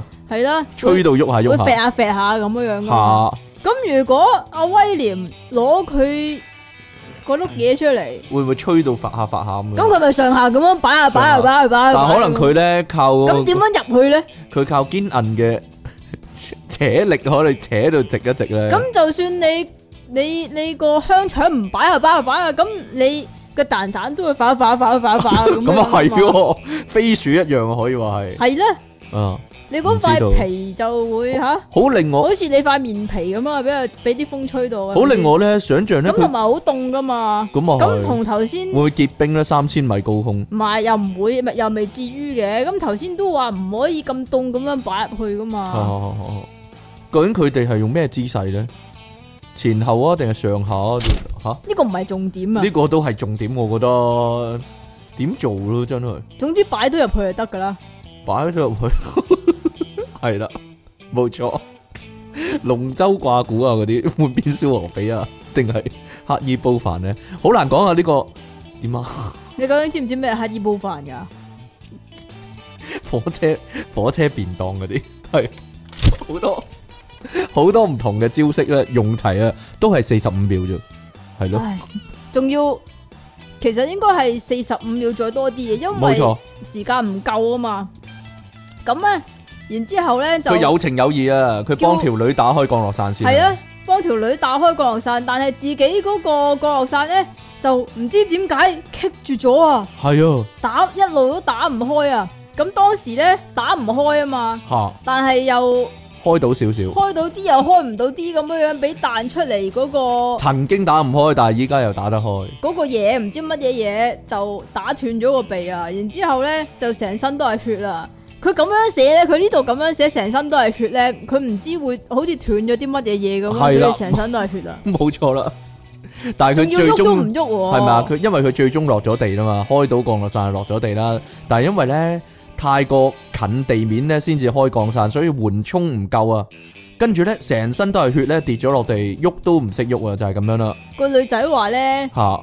佢我以為佢死以為咗啊，佢死咗啊，但係 William 咧第一咁個佢劇烈疼痛嘅部位佢咧，係有反應㗎，佢係未死㗎。啊佢未死啊，係啊，佢第一個痛嘅位就係左腿同埋鼠係部，咩係鼠係部啊？小腹啊，比罅嗰啲位咯，係咯。所以咧，佢好擔心啊！哇，我幾驚斷啊，早啊！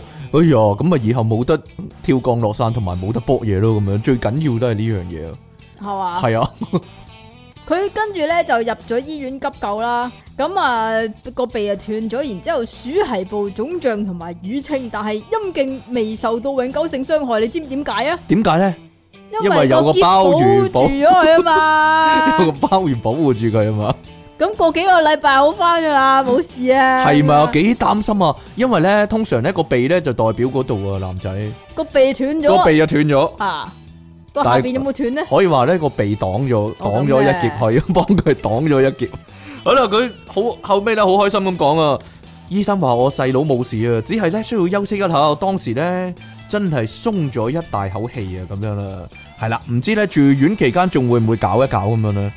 因為佢哋性生活頻繁啊嘛， 唔係性生活活躍啊嘛，係得咯，啦嘛，可能喺病床度咧都嚟一嚟啊，得啦嘛。係啊，好啦，各位需唔需要受到祝福呢咧？個呢你哋？呢個呢，我就日日都受到出嘢傾嘅祝福。系咪？啊？真係有呢、個，真係有呢回事，我覺得我都得噶。嗱，我都係， 我都算係靈界中人啦，係咪先？係咯，咁你想唔想設立呢個服務啊？真係一啲都唔出奇，我覺得係咧。咁你整呢個服務啲人就唔使去到南非先我得啊？我假假地有啲靈力啊， 係咯，唔多唔少有啲啲啊，係咯，得啦嘛，係唔唔係好多都有少少，係啦，我覺得得啊，我應該得啊，真係講真係咯。大家有冇興趣試下咧？又係咯，即係咁。係南非有個叫做七重聖靈教會，英文係咩啊？ Seven Fold Holy Spirit Ministries 點樣啊 Ministries 啊，啊鬼知咩？嘿呀，好啦，一個教會嘅牧師咁樣講啊，你講係我講，你，講啦，唔該，你講嘅其實係係咩？哦，係喎，係啦，你話你要講 噶嘛？呢個教師牧呢個教會嘅牧師咧。教師嘅牧會係啦，教會嘅牧師咧咁講啊，佢話咧自己咧能夠釋放出聖靈啊，釋放聖靈。係啊，由由你個私眼嗰度釋放聖靈啊，冇錯啦，方法就係咧將呢個聖靈啊，跟住佢自己身體裏面嘅氣體咧排出體外啊，釋放俾信徒。具體嚟講咧就係放屁啦，聽釋起放聖靈啊！人係啦哋唔係你嗰啲啊。係咪啊？雖然咧聽起嚟好荒謬啦，但係咧原來咧大把人排隊去嘆呢啲嘢啊！阿牧師咧叫做 Chris Penny l u t 啊，Penny l u t 啊，佢喺當地咧，你唔好咩挑 Lut 啊戰我， 因為呢個係南非名嚟嘅系。啊系喺啊，當地非常有名望嘅，大把人咧排隊問佢嘅性癖啊！誒 p a n e l 咧咁樣講，佢佢又轉咗名喎，佢一路有個 M 呢個冇 M 喎，係嗱咯？點解嘅？奇怪啦！佢呢度寫嗰個都唔知，佢話咧自己嘅屁咧係受到祝福嘅，能夠釋放即期啊！係能夠釋放奇蹟啊！咁啊， 咦都幾好喎，得啦放嘛屁釋放呢個奇即奇都幾好。你你唔得噶，你冇亂咁放啊！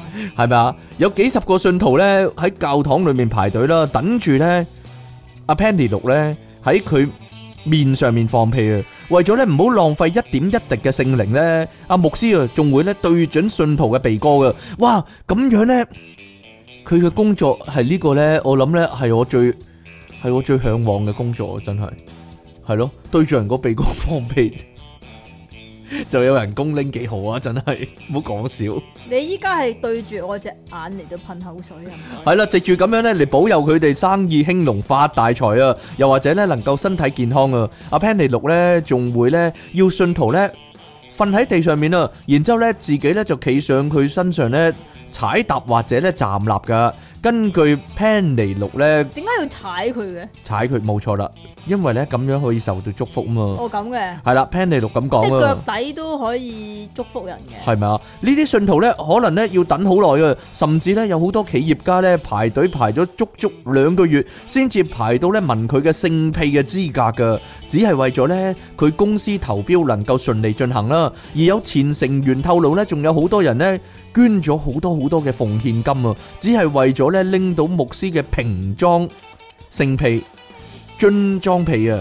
咁樣呢，喺參與投標啊、誒、商務談判等等工作嘅時候呢，就能夠周不時拎出嚟聞一聞，份外精神 索一索，舒筋兼活絡噶。係啦，雖然得呢。啦嘛 阿即其想講喎，但係我一連住一氣落咧，佢講唔到啦。